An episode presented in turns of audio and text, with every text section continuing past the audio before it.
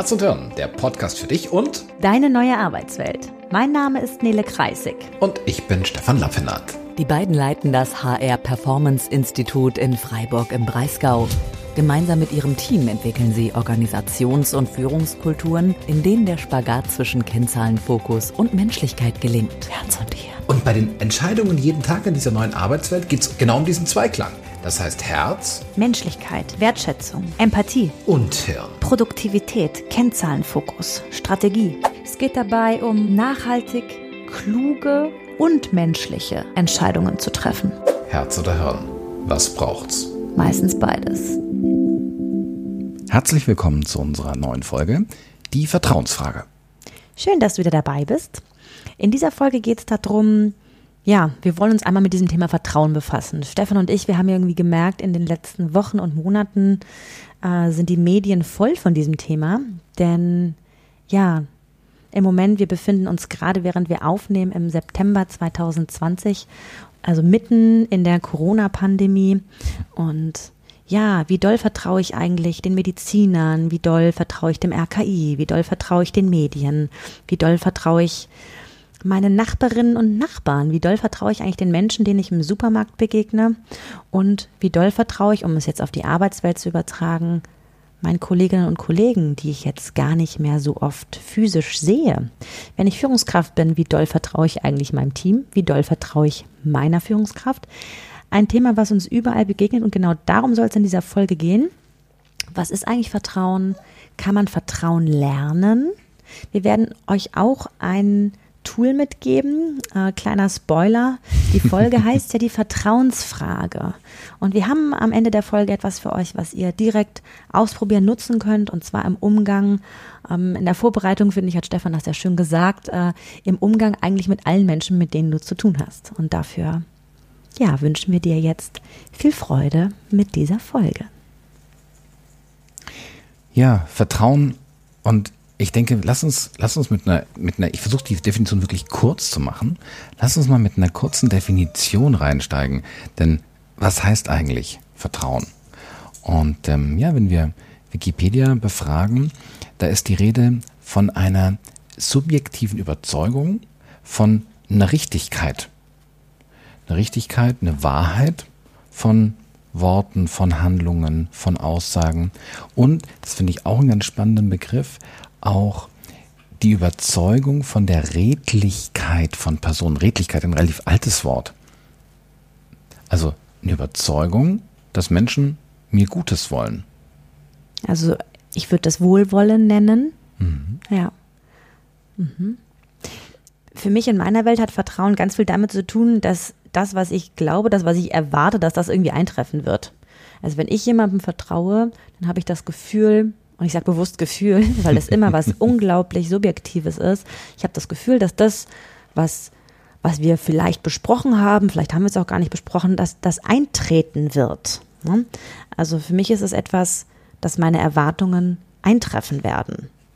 Also wenn ich das jetzt auch hier wieder auf ähm, ein RKI auf die Politik übertrage. Ich möchte jetzt auf keinen Fall zu politisch machen, aber dann hat für mich hat Vertrauen in die Politik damit zu tun, dass meine Erwartungen eintreffen, dass meine Erwartung, dass die Politiker, jetzt dürft ihr mich gerne naiv nennen, irgendwie für unser Land, für uns Menschen in diesem Land, für die Wirtschaft im Land was Gutes wollen. Das ist mein Vertrauen. Das ist mal größer und das ist mal kleiner. Und genauso ist es mit dem RKI. Habe ich Vertrauen in das, was die da tun, weil ich meine Erwartungen dort eintreffen sehe. Und jetzt gibt es ja diesen, diesen bekannten Systemtheoretiker Niklas Luhmann. Und der sagt, hm, Vertrauen ist eine riskante Vorleistung an die Zukunft. Denn genau was du sagst, dieses, die Annahme, dass meine Erwartungen eintreffen, hat natürlich ganz viel mit einer Planbarkeit zu tun. Also, keine Ahnung, ähm, du sagst mir, kannst du mir einen Kaffee mitbringen? Und du vertraust darauf, dass ich das auch mache. Und das ist ein relativ, relativ planbarer Prozess. Wir haben hier so ein paar Meter zur Küche, das kriege ich gelöst. Aber jetzt wird schon interessant. Ähm, wollen wir uns heute Abend um 8 Uhr am Marktplatz treffen? Das ist eine riskante, und ich vertraue darauf, dass du pünktlich bist. Das ist eine riskante Vorleistung an die Zukunft, denn bis 8 Uhr sind einfach noch einige Stunden, da ist ein Arbeitstag und da kann ganz viel passieren. Und jetzt übertragen wir es mal in den Unternehmenskontext, was wir so in der Arbeitswelt erleben. Ich vertraue darauf, dass mein Arbeitgeber, das Unternehmen, mit dem ich arbeite, die Corona-Krise wuppen wird. Das ist eine riskante Annahme. Also ich hoffe, dass übrigens, also ich wünsche das allen, unserem Unternehmen übrigens auch. Ähm, aber auch das ist eine riskante Annahme. Das ist ein ganz wichtiger Punkt. Wir haben in diesem Podcast schon oft über die VUCA-Welt gesprochen. Eine Welt, die sich als besonders volatil, unsicher, komplex und mehrdeutig auszeichnet. Und in dieser Welt ist Vertrauen tatsächlich äh, sicherlich nochmal anders zu bewerten. Ne? Und deshalb sind wir auch nicht nur beim Vertrauen in andere, was wir unbedingt angucken müssen, sondern auch, und das ist mir in meiner Coach-Haltung so ein unglaublich wichtiger Punkt, das Vertrauen in mich selbst.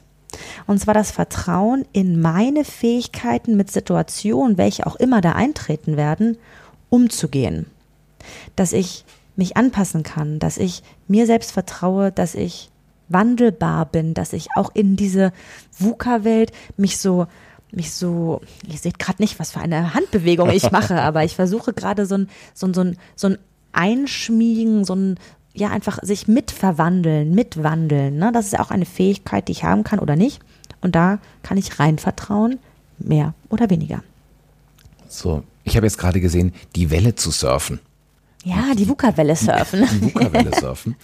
Und ja, und Selbstvertrauen, dieses, ja, Vertrauen in meine Kompetenz. Und ich mag nochmal den Kollegen Luhmann gerade rausholen. Er sagt, wer vertrauensvoll handelt, der handelt so, als ob die Zukunft sicher sei. Das kann ein Fehler sein. Und das finde ich nochmal ganz interessant, wenn ich in dieses, und wir, wir kreisen hier gerade noch um das Thema Vertrauensdefinition. Einen auch spannenden Gedanken finde ich, ich zeige mich verletzlich für die Handlungen eines anderen. Ich mache das mal gerade ganz klein. Ich nehme mal die Verabredung am Abend. Dieses, ich vertraue darauf, dass du pünktlich bist. Das heißt, mm, ich hole dich nicht ab von zu Hause. Weil wenn ich dich von zu Hause abholen würde, dann müsste ich ja nicht vertrauen, dass du um 8 Uhr am Marktplatz bist. Dann hätte ich ganz viel Kontrolle darüber. Und das ist ein zweites, ein zweites Element, was in dieses Thema Vertrauen mit reinkommt. Wenn ich, ja, wenn ich dich abhole, wenn ich an der Tür stehe, klingle dich abhole und wir gemeinsam in die Stadt gehen, dann brauche ich kein Vertrauen, dass du aus dir heraus um 8 Uhr am Marktplatz bist. Was hat das mit Verletzlichkeit zu tun?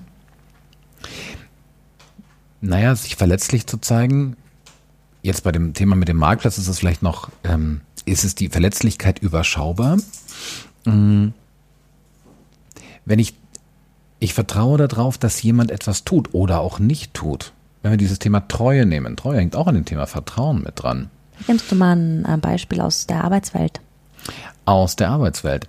Wenn wir, ähm, jetzt bin ich Vertriebsleiter und meine Mitarbeiterinnen und Mitarbeiter, die haben eine Verhandlungsrange. Eine Verhandlungsrange, wo die mit den Preisen arbeiten können. Und jetzt habe ich zwei Möglichkeiten. Möglichkeit eins, ich bin bei jedem Gespräch mit Kunden dabei. Dann habe ich die Kontrolle wie die Jungs und Mädels mit ihren, ja, mit ihrem Verhandlungsspielraum umgehen. Oder ich zeige mich verletzlich.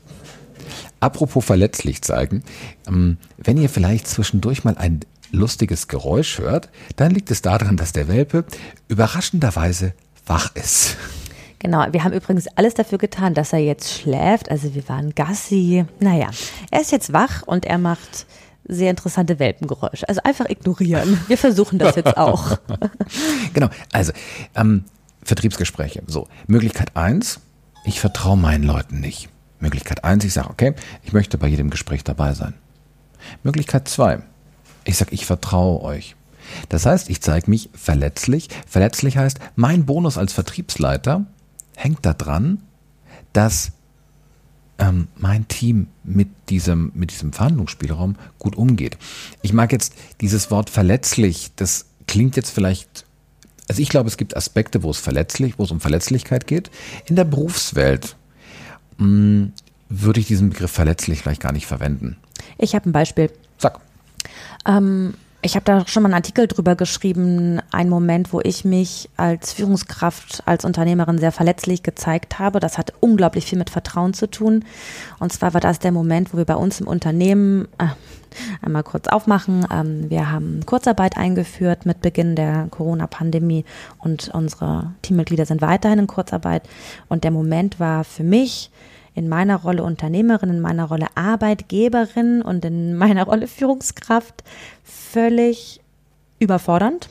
Ähm, als wir, Stefan und ich, gerechnet haben, geguckt haben, wie lange, also ist ja relativ einfach zu machen, wir können sehr gut ausrechnen, wie lange können wir das Unternehmen am Leben halten, wenn wir keine Aufträge haben. So, und dann wurde relativ schnell klar, wir brauchen Kurzarbeit, sonst ist es halt nicht so lange und wir wollen das ja unbedingt ähm, mit euch und mit unserem Team ähm, weitermachen. So, und da gab es den Moment, wo wir das Team darüber informiert haben.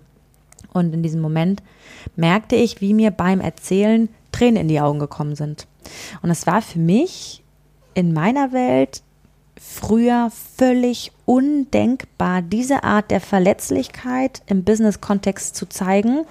Ich habe mich in dem Moment ehrlich gesagt auch nicht wohl gefühlt und es war natürlich eine virtuelle Besprechung. Wir hatten die Kameras an und ich merkte, mir steigen die Tränen in die Augen. Und es war dieser Moment und vielleicht kennst du den auch, wo du so eine Entscheidung treffen kannst, was mache ich jetzt? Ich hätte schnell die Kamera ausmachen können, ich hätte äh, Husten anfangen können oder hoffen, dass man es nicht sieht. Ich habe mich für Verletzlichkeit zeigen entschieden und das habe ich nur deshalb gemacht, weil ich diesem Team so stark vertraue.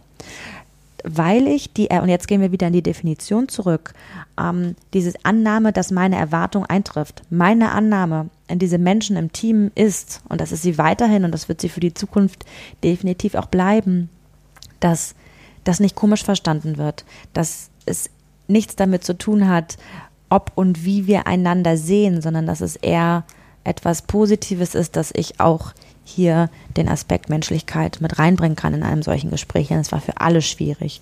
Ähm, hätte ich niemals gemacht, wenn ich den Menschen nicht so dolle vertrauen würde. Ich musste mir keine Sorgen machen, dass das irgendwie komisch kommt. Ja, total, total cooles Beispiel genau dafür. Und wenn wir jetzt mal drauf gucken, warum sollte ich das tun? Was ist denn der Nutzen? Ja, Vertrauen. Jetzt haben wir eine fast schon, wie ich finde, philosophische ähm, Diskussion zum Thema Vertrauen geführt. Jetzt gehen wir wieder in die Arbeitswelt. Hm, warum ist Vertrauen in der modernen Arbeitswelt wichtiger denn je? Naja, wenn wir jetzt mal drauf gucken, wie die Aspekte, ich habe den Begriff ja schon genannt, Kontrolle, wie hängen Vertrauen und Kontrolle zusammen? Und ich glaube, der Zusammenhang ist indirekt proportional. Das bedeutet, je weniger ich vertraue, je weniger ich glaube, vertrauen zu können, desto mehr gehe ich in Kontrolle. Und was bedeutet Kontrolle? Kontrolle bedeutet Zeitaufwand, bedeutet Energieaufwand.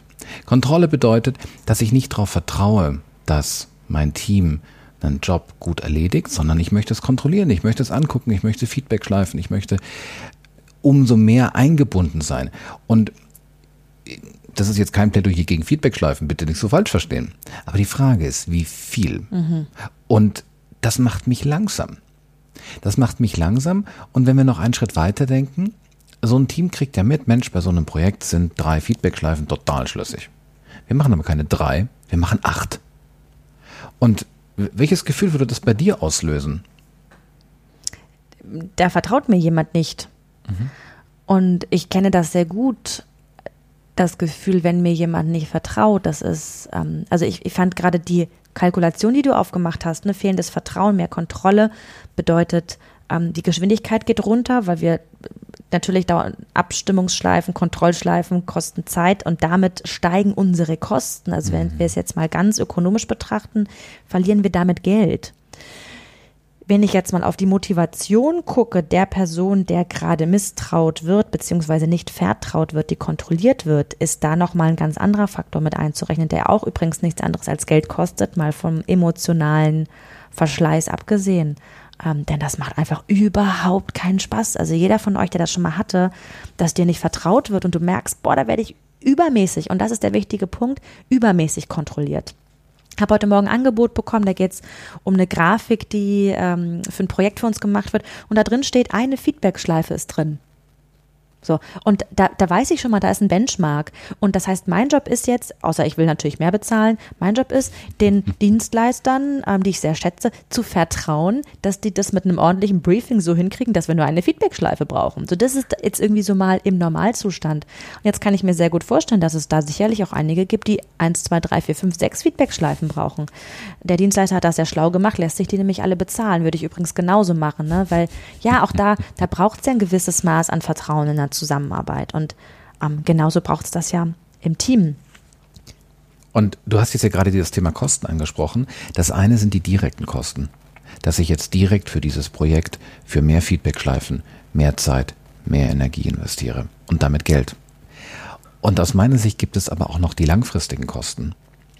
Denn jetzt als Teammitglied, wenn ich das merke, da bleibt ja was hängen.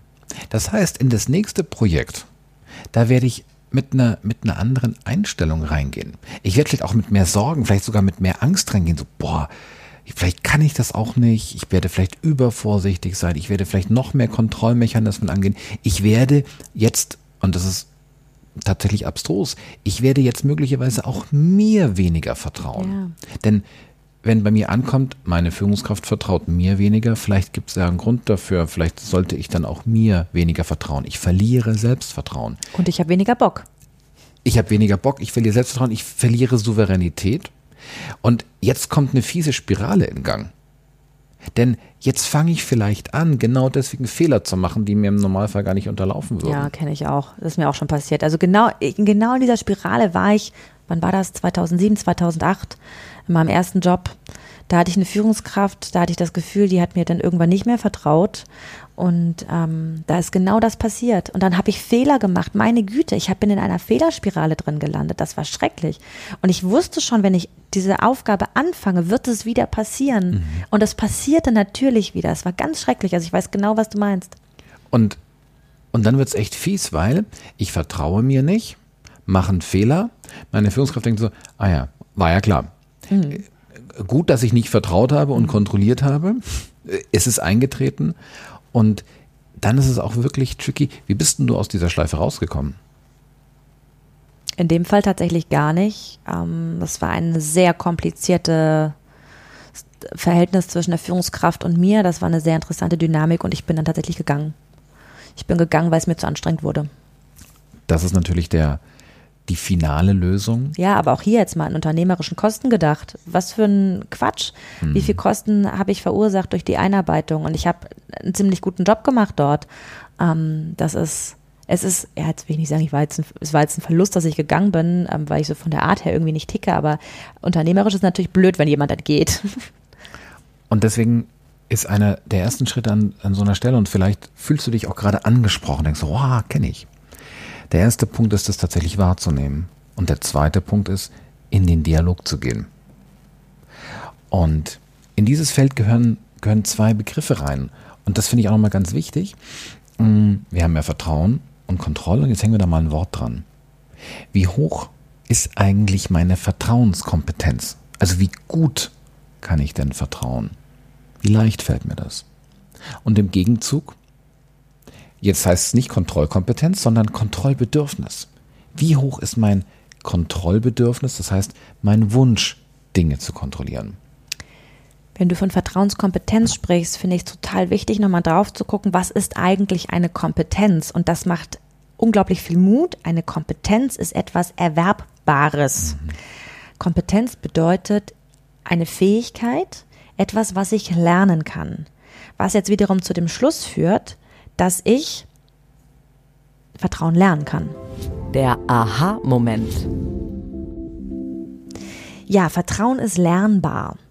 Und zwar Vertrauen in mich selbst und das Vertrauen in andere. Wir sprechen auch von einer aktiven und passiven Vertrauenskompetenz. Stefan, was ist damit denn gemeint? Also das eine ist dieses also wenn wir jetzt auf das Passive gehen, das ist dieses Thema Vertrauen erleben. Vertrauen erleben, das heißt, wenn ich merke, okay, da wir hatten dieses Thema mit ähm, dem, dem, dem RKI, der Medizin. Also ich, ich bekomme eine Information, ich bekomme Aussagen, ich bekomme, ähm, ja, ich, ich sehe Dinge und kann ich dem vertrauen? Ich vertraue meiner Führungskraft, ich vertraue meinen Teammitgliedern, ich vertraue der Politik. Also ich fühle Vertrauen anderen gegenüber. Genau. Und jetzt im Gegenzug, wenn wir jetzt in den aktiven Part reingehen, was kann ich tun, damit andere mir vertrauen können? Was kann ich tun, damit andere mir vertrauen können? Ich mag es gerade doch mal mir selbst auf der Zunge zergehen lassen, weil jetzt sind wir beim Thema rauszufinden, was kann ich, was kann ich machen? Also was für aktive, vertrauensfördernde Maßnahmen sind eigentlich möglich, um dafür zu sorgen. Und jetzt finde ich es total spannend. Was kann ich machen, um dafür zu sorgen, dass andere mir mehr vertrauen? Mhm. Und das geht ja. Das heißt, was wir jetzt machen werden, ist, mal reinzugucken, hm, was kann ich eigentlich tun, um mir selber besser zu vertrauen? Was kann ich eigentlich tun, damit andere mir besser vertrauen? Mhm. Und was kann ich tun, damit ich anderen besser vertraue. Ich hoffe, das war jetzt unlogisch genug oder verwirrend genug. Das heißt, diese Ebenen wollen wir im Endeffekt angucken. Es gäbe jetzt noch eine vierte. Da ist so ein bisschen die Frage, ähm, was kann ich tun im, im Führungskontext, im Teamkontext? Ähm, bin ich stark der Meinung, dass das auch geht, auch zu schauen, was kann ich machen, damit andere anderen stärker vertrauen. Ne? Also zum Beispiel, wenn ich jetzt Führungskraft bin im Team, zu gucken, ähm, was kann ich tun, damit die Bärbel dem Klaus stärker vertraut. Da habe ich natürlich nur eine, begr eine begrenzte Einflussmöglichkeit, aber auch hier sind Dinge möglich. Und Möglicherweise, wenn ihr diesen Podcast hört, habt ihr die Gelegenheit, dass ihr gerade einen Zettel und einen Stift in der Nähe habt. Und wenn nicht, dann habt ihr die Möglichkeit, gerade im Kopf das mitzugehen. Und zwar das, was Nele gerade erzählt hat, ist ähm, abbildbar in einer Matrix. Diese Matrix ist ganz einfach vorstellbar. Stellt euch zwei Achsen vor. Auf der einen Achse steht ich und das Wort andere. Und auf der anderen Achse steht mir und andere. Das heißt, ich habe jetzt genau diese vier Schnittpunkte. Und durch die können wir einfach durchgehen. Das heißt, ich kann anfangen mit, wie vertraue ich mir? Da sind wir beim Thema Selbstvertrauen. Wie vertraue ich anderen? Das Vertrauen andere. Jetzt drehen wir es. Wie vertrauen andere mir? Und der letzte Punkt, das ist genau dann das vierte Feld. Wie vertrauen andere andere? Und du hast jetzt ja von diesen vertrauensfördernden Maßnahmen gesprochen. Und da können wir einfach mal direkt drauf gucken. Was ist denn für dich eine vertrauensfördernde Maßnahme? Und ich beginne mal mit dem Punkt, wie doll vertraue ich eigentlich mir selbst? Also in deiner Achse gesprochen, befinden wir uns jetzt im Bereich ich und mir. Mhm. Ähm, Im Bereich Selbstvertrauen geht es darum, mir in meine eigenen Versprechungen zu vertrauen.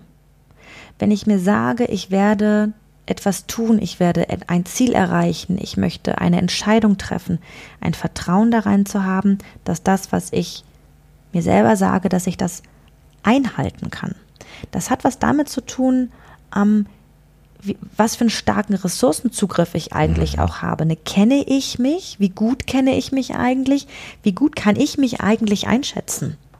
Kenne ich meine Kompetenzen? Weiß ich, was ich kann? Weiß ich auch, was ich nicht kann? Das ist auch mal ein unglaublich wichtiger Punkt im Bereich Selbstvertrauen. Kenne ich meine eigenen Werte? Kenne ich meine Motive? Kenne ich Erfahrungen, Geschichten, die ich erlebt habe, die mich in der Lösung eines Problems vielleicht behindern oder auch befeuern können. Das kann nur beides sein. Ne? Also da wirklich mal drauf zu gucken, wie dolle vertraue ich mir eigentlich, wenn ich mir selber etwas vornehme diejenigen von euch, die mich schon ein bisschen kennen, wissen, ich habe äh, vor einem knappen Jahr ein spannendes, für mich spannendes Projekt gestartet. Ich habe von jetzt auf gleich gesagt, ich trinke jetzt ein Jahr kein Alkohol.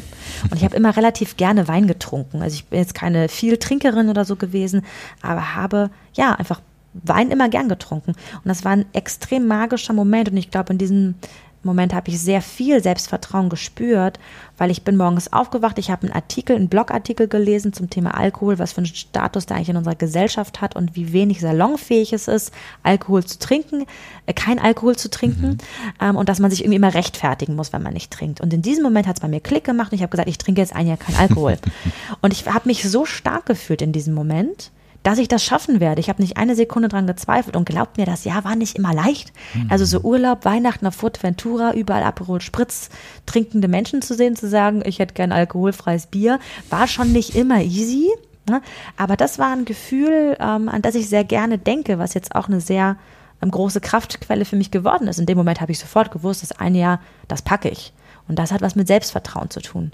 Ähm, durchaus gibt es aber auch Momente, wo ich echt sagen muss, boah, da weiß ich nicht, ob ich das schaffe. Ne? Wo ich dann nicht so genau weiß, habe ich die Fähigkeiten, habe ich das Wissen, was ich brauche, habe ich die nötige Lust auf etwas, um mich auch mit der emotionalen, motivationalen Handlungsenergie zu versorgen. Auch das gibt es ja. Und da gibt es ein, ein sehr spannendes Tool, und ich mag den Begriff der Kraftquelle, den du verwendet hast, aufgreifen. Denn tatsächlich hängt hier ganz viel am Thema Mindset. Am Thema ähm, gibt es diesen Begriff des Framings, das heißt, wie gehe ich an Dinge ran, wie denke ich über Dinge. Das heißt, wenn du vor einer Aufgabe stehst, welche Gedanken helfen dir? Welche Gedanken steigern dein Selbstvertrauen? Holst du dir positive Aspekte aus deiner Historie rein? Denn dann, ja, ich versetze mich einfach in, ja, in ein anderes Mindset und das hilft mir, mein Selbstvertrauen steigt. Und an der Stelle, das wisst ihr selber, es gibt auch den Kinofilm, den ihr euch einfach nicht reinziehen solltet, weil der euch eher runterzieht. Und ich würde jetzt gerne, Stefan, das Thema die Vertrauensfrage. Wie kann denn die Vertrauensfrage mir in diesem Feld, wie doll vertraue ich mir selbst, helfen? Mm, also jetzt hast du über die Vertrauensfrage rübergespielt. Wenn wir an das, wenn wir an diesen Begriff Vertrauensfrage denken, dann, dann denkst du vielleicht gerade an, an, an Politik. Ja, da also, kennt man es auf jeden so, Fall. So der ja, ne? Klassiker. Und so, ich werde jetzt die Vertrauensfrage stellen. Mhm. Und die Vertrauensfrage, wenn das so offensichtlich getan wird, die wird dann gestellt, wenn man denkt so, wow, jetzt, jetzt bin ich aber schon echt am Rand, schon echt am Rand der Clip angekommen. Das heißt, dieses Thema Vertrauensfrage wird dann gestellt, wenn man sich nicht mehr sicher ist, wenn man man annimmt, es ist weg. Wenn man annimmt, es ist weg oder es ist, es ist, es ist wackelig, also relativ spät. Und wenn wir das mal, wenn wir mal dieses, dieses Begriffsfeld rausnehmen, die Vertrauensfrage bedeutet, dass ich mich selber fragen kann. Und zwar mit einer ganz einfachen Frage. Auf einer Skala. Von 1 bis 10. Und 10 ist Maximum. Das wäre dann quasi ein, ein Bersten vor Selbstvertrauen. Wenn ich jetzt an diese Aufgabe rangehe, wenn ich in dieses Gespräch reingehe? Wie stark vertraue ich mir selbst? Ich stelle mir selbst die Vertrauensfrage. Und kleine Idee, es ist fast völlig egal, was dabei rauskommt. Wie meinst du das? Also, wir fangen mal, beim, wir fangen mal bei einer 10 an. Da kommt eine 10. Also ich berste vor Selbstvertrauen. Da ich, cool. Und was kann ich tun, um das in dem Gespräch aufrechtzuerhalten, damit ich in diesem Selbstvertrauen bleiben kann, dass ich in dieser Stärke bleiben kann. Jetzt kommt eine 7. So ein hm, 70 Prozent. Hm. Jetzt kann ich mich fragen, okay, eine 7. Was kann ich tun? Was kann ich tun, um mich für dieses Gespräch besser vorzubereiten? Was kann ich tun, um von einer 7 auf eine 8 zu kommen? Was fehlt mir noch? Brauche ja. ich noch Wissen? Brauche ich noch eine Methode? brauche, also was ist das, was, was mir fehlt? Das, da auch kurz einen Gedanken dran zu verschwenden und zu sagen, hey, warum ist es eigentlich eine sieben? Ne? Da eine kurze Analyse zu gehen. Was, was sind die fehlenden drei? Mhm. Was ist das eigentlich? Und dann genau wie du sagst, einen kleinen Schritt. Und was wir auch immer bei so einer Skalierfrage empfehlen, ist, nicht dahin zu gehen, zu sagen, oh, ich will jetzt von einer sieben auf eine zehn kommen. Nee. Was brauche ich, um von der sieben auf eine acht zu kommen? Und das Gleiche gilt ja auch, wenn ich mir selbst die Vertrauensfrage stelle und sage so, boah, wenn ich ehrlich bin, auf einer Skala von 1 bis 10, 3. Jetzt habe ich dich gerade noch gehört, Stefan, wie du sagst, dass die Antwort eigentlich egal ist. Ähm, wie meinst du das, wenn ich jetzt 3 sage, aber vielleicht ein Vorhaben habe? Mhm. Mit, mit egal meine ich, dass egal welches Ergebnis du hast, du kannst damit arbeiten. Ja. Und jetzt kommt eine 3 raus. Und bei einer 3, da schluckst du vielleicht gerade. Denkst Ja. Baby, eine 3. Und jetzt kann ich anfangen, Entscheidungen zu treffen. Jetzt kann ich überlegen, okay, ist es, ist es vielleicht clever, dieses Gespräch um eine Woche zu verschieben? Oder das Vorhaben oder die Weltreise oder der Jobwechsel. Genau. Und was brauche ich, um auch hier wieder an dieser Zahl zu arbeiten? Und deswegen meine ich mit dem egal, das ist im, im Auto wäre es die Tankanzeige. Das ist, es ist einfach clever, da drauf zu gucken. Und es ist egal, was sie anzeigt, sie hilft mir, um meine nächste Entscheidung zu treffen. Genau darum geht's, ja. Und das ist jetzt die Vertrauensfrage, die ich mir selber stellen kann. Und jetzt gehen wir eins weiter. Denn die kann ich ja auch anderen stellen. Das heißt, ich nehme jetzt mal diesen Jobkontext. Jetzt habe ich einen Kollegen, mit dem ich sehr, sehr eng zusammenarbeite, wo wir uns vielleicht in einem Projekt intensiv aufeinander verlassen müssen. Dann kann ich fragen, hey, auf einer Skala von 1 bis 10, wie stark vertraust du mir? Und im Idealfall bekomme ich eine Antwort. Und auch hier kleiner Gedanke. Schon die Tatsache, dass ihr eine Antwort bekommt, ist das erste Indiz für Vertrauen. Der Kollege vertraut euch, dass er mit euch in dieses Gespräch einsteigt. Wobei ich hierzu auch noch sagen muss, also bitte erklärt, warum ihr diese Frage stellt. Also jetzt kalt in ein Gespräch zu gehen. Und diese Frage kann sehr magisch sein. Ähm, da braucht es natürlich Thema vertrauensfördernde Maßnahmen, da braucht es eine kleine Anmoderation, da braucht es ein, hey, ich mache mir gerade Gedanken ähm, über unsere Geschäftsbeziehung, ähm, ob wir, ähm, ne, auch hier kann man dieses Thema Nutzen und Kosten ansprechen, ob wir ähm, gerade zu doll in Kontrolle verharren. Ähm, deshalb würde ich gerne wissen und egal, was du antwortest, mir geht es darum, von dir etwas zu erfahren. Also wenn ich das in einen vertrauensfördernden Kontext bringe in dem Gespräch, dann wird es wahrscheinlich auch gelingen, eine Antwort zu erhalten. Und vertrauensfördern ist dann auch zu sagen, okay, und ich habe ja dich gefragt, wie sehr du mir vertraust, und ich mag dir, wenn du es hören möchtest, danach auch gerne Rückmeldung geben, wie sehr ich dir vertraue. Damit kommen wir in ein anderes Feld der Matrix rein. Und jetzt sind wir auf Augenhöhe. Und auch hier, in Anführungszeichen, ist es wieder egal, welches Ergebnis da ist, ich kann mit dem Ergebnis arbeiten. Ja. Und ja, ich, ich, ich, sehe es wirklich genauso, egal was da ist, es ist gut, es zu wissen. Und jetzt können wir wieder, genau wie wenn ich mir selbst die Frage stellen würde. Ich würde es übrigens, wenn ihr euch zum ersten Mal mit sowas befasst, ich würde üben, mir selbst die Vertrauensfrage zu stellen. Um auch diese Schritte, die, das, was danach geht, ne, dann habe ich da auch Kompetenzerwerb mit der Vertrauensfrage. Das ist ein sehr mächtiges Tool. Und wenn ihr ähm, Teammitglieder habt, wenn ihr Führungskraft seid oder wie auch immer und ihr das Gefühl habt, da ist es schon ziemlich ähm, da ist es schwierig und ich habe Sorge, dass ich keine Antwort bekomme. Da dürft ihr euch auch immer irgendwie nochmal Unterstützung holen. Jemand, der mit euch das Gespräch führt ähm, oder lasst euch mit einem Coach vorbereiten. Also da ähm, müsst ihr nicht, wenn es eh schon schwierig ist, äh, unvorbereitet reingehen. Das würde ich auf keinen Fall empfehlen, aber mal so eine, so eine Standortbestimmung zu machen, Vertrauen im Team. Und jetzt können wir das auch hier wieder schon in die, in die nächste Ebene gehen, nämlich wie doll vertrauen die anderen eigentlich den anderen. Ich kann ja auch im Team sagen, hey, lasst uns das hier mal alle miteinander machen. Und zwar Ja. wir besprechen miteinander, wie doll wir einander vertrauen. Und zwar in Einzelgesprächen. Nicht im, im, großen, im großen Plenum, davon raten wir unbedingt ab, weil die Thema vertrauensfördernd, da ist tatsächlich ein kleiner Rahmen besser, wenn ihr wollt, dass die Menschen ehrlich sind. Und auch wenn es um eine Führungsbeziehung geht, und auch hier, ich mag sagen, es ist wieder quasi egal, ob ihr die Führungskraft seid oder das Teammitglied, auch hier in dieser Führungsbeziehung genau diese Vertrauensfrage reinzubringen, in beide Richtungen. Und dieses letzte Feld, dieses andere anderen, da kann man ja auch helfen. Also ein Kollege beschwert sich darüber, dass er irgendwie vom Controlling die, die Zahlen, er sagt, ich traue deren Zahlen nicht. Da geht es darum, dass derjenige den anderen nicht traut. Und auch hier, wenn ihr in dem Projekt mit dran seid, das heißt, wenn ihr, wenn es eine Relevanz hat, auch zu überlegen, okay, wie kann ich jemand anderem zum, das fängt an mit der Vertrauensfrage, und wie kann ich demjenigen vielleicht auch helfen, mehr Vertrauen zu fassen, mehr Vertrauen zu entwickeln. Das ist also die Vertrauensfrage. Als Tool, was ein sehr mächtiges ist, auf der einen Seite sehr leicht und einfach, aber in dem, was daraus entstehen kann, eine sehr, ja, nützliche Frage, die ich mir und anderen stellen kann.